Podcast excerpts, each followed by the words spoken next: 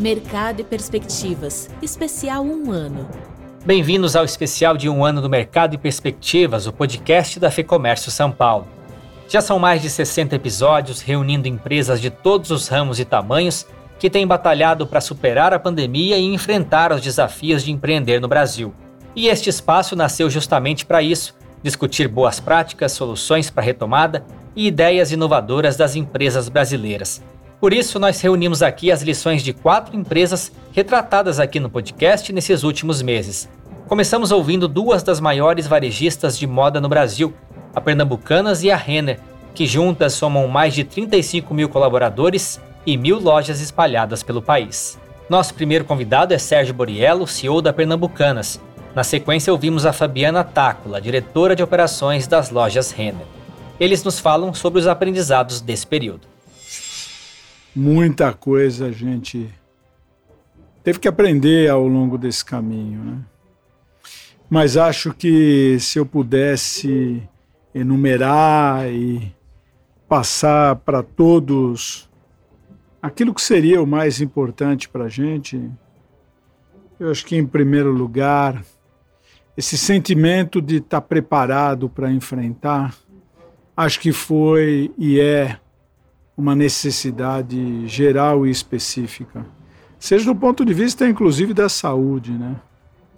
Está é, tá preparado a plataforma digital para poder substituir a plataforma física, a plataforma digital para poder se comunicar com os clientes, a plataforma digital para poder se comunicar com os colaboradores da nossa empresa que vão entregar a estratégia, né? E aí, aproveitando, falando dos nossos colaboradores, o necessário engajamento que eles precisam ter num momento tão, tão crítico desse. Né? Nós não somos uma empresa de varejo essencial, é, mas passamos pelos mesmos problemas que o varejo essencial tem para atender o cliente, para abrir uma loja, para receber e ter todos os protocolos de atendimento funcionando, é fundamental que você tenha um colaborador absolutamente engajado com a empresa. E por fim, ter a certeza que, apesar da fragilidade que a gente sentiu nas empresas nesse momento, que a gente precisava estar disposto a atender e ajudar nosso cliente passar por esse momento. É claro que no momento da sobrevivência a gente se preocupa com o caixa da empresa e se preocupa como pagar os colaboradores, mas na linha de frente disso estão os clientes que precisavam de muito mais ajuda. Prazo, isenção, atenção, ajuda de uma forma geral. E acho que esse é o outro grande aprendizado, né? A Renner acelerou uma série de projetos que estavam previstos para os próximos anos. Em alguns casos, até nem estavam previstos ainda no roadmap e nós acabamos implementando. Vou dar um exemplo. Por exemplo, nós saímos de dois canais de venda, que é a loja física, como vocês conhecem, a loja online era o e-commerce, para 10 canais de vendas disponíveis.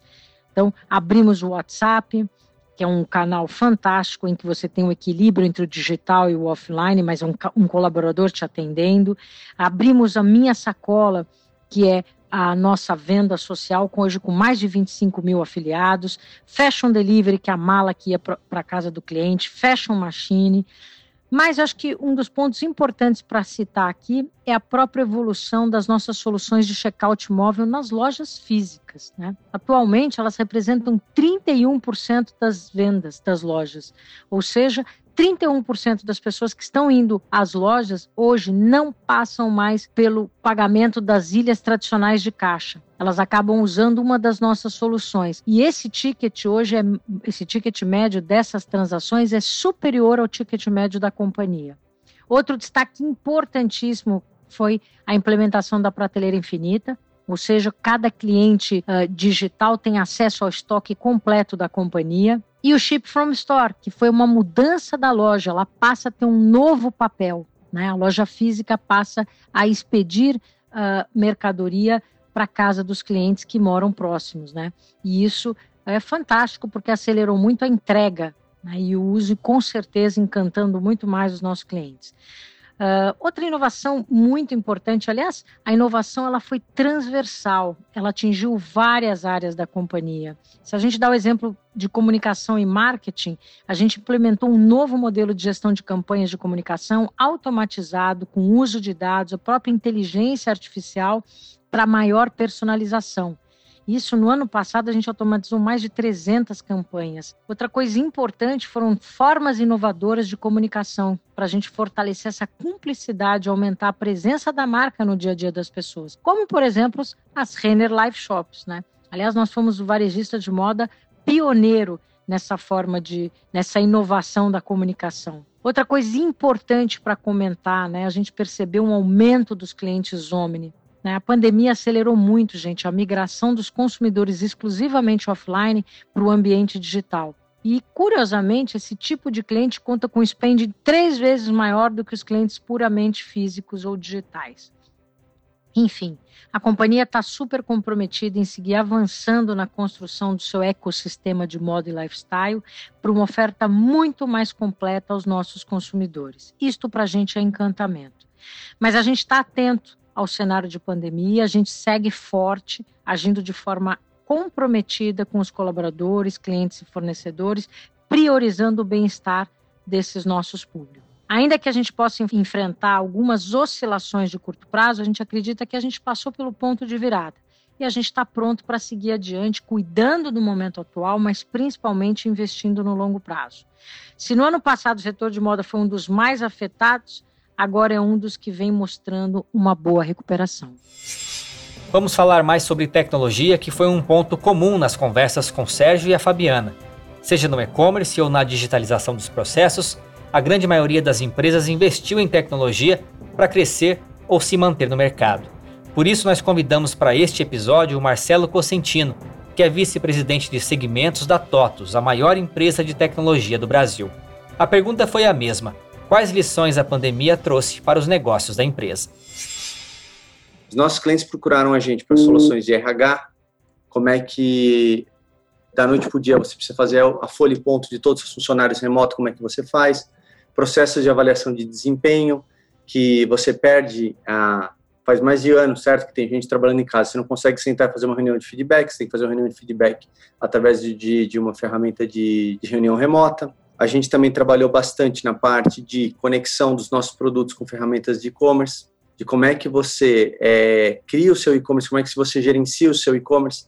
Indo além, você precisa de, dependendo de como você trabalha, você precisa de um software que te ajude a, a gerenciar a multicanalidade, porque você pode ter é, o mesmo produto anunciado em vários sites, mas você quer por preços diferentes, porque o teu custo de fazer o fulfillment é diferente, ou você quer todo mundo no mesmo preço e você gerencia o fulfillment do melhor modo para você. Essas decisões de negócio, que antes eram é, de uma área específica, passa a ser o seu dia a dia da companhia.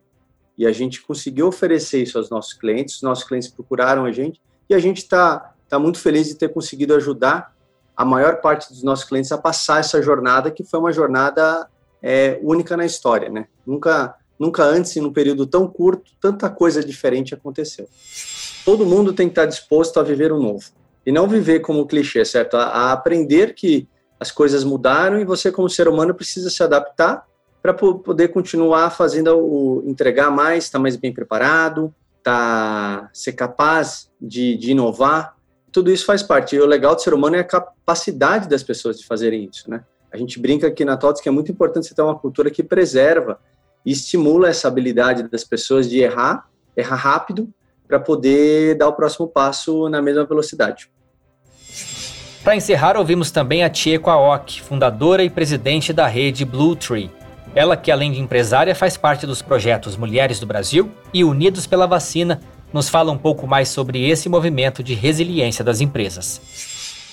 O aprendizado de hoje tem que ficar para sempre. Que vírus existe, que seio, segurança sanitária, segurança financeira, tudo isso é importante a gente estar cuidando, olhando sempre, gestão dos riscos. Isso é uma coisa que eu aprendi que é muito importante. A segunda coisa, que quanto mais tivermos pessoas incluídas, é, trabalhando juntas, todas as soluções são mais fáceis, são, elas chegam. Quando há desigualdade, você primeiro, a gente precisa primeiro solucionar essa desigualdade para chegar à solução. Porque muitas vezes, quando há diferenças, o que, que acontece? Acontecem rupturas, surgem críticas, existem confrontos que não tem nada a ver com a solução. Então, é mais a gente fica fazendo confrontos, discutindo o porquê você está naquela situação e o outro naquele outro. Então, no caso, se você está numa situação igual, você não tem que discutir isso. Você tem que discutir a solução, todos em conjunto. E toda a tecnologia, soluções digitais, todos os investimentos, né, nessa questão do meio ambiente, da, da igualdade, vão ser excelentes negócios. Isso tudo mudou toda uma indústria. Como é que a indústria oferece seus produtos? Então, é muito interessante quando tem uma nova política, uma nova forma de ver a vida, é, existe toda uma gestão, uma, um movimento na economia, um movimento buscando o melhor, e para isso existe toda uma infraestrutura de trabalho, né? Então, é muito legal como isso também gera negócios. Este foi o episódio especial de um ano do podcast Mercado e Perspectivas. Ouvimos aqui pela ordem o Sérgio Boriello da Pernambucanas, a Fabiana Tácula da Renner, o Marcelo Cosentino da TOTUS e a Tieco Aoki da rede Blue Tree. Para saber como outras empresas encaram a pandemia, os desafios e inovações é só continuar acompanhando o podcast nas principais plataformas de áudio. E se você também é empresário ou empresária, eu encerro o programa com um convite. Conheça o lab.fecomércio.com.br.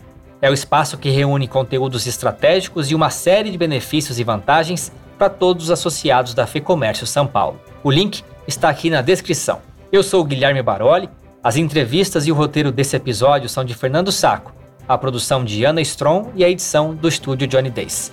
Obrigado pela sua audiência e até a próxima.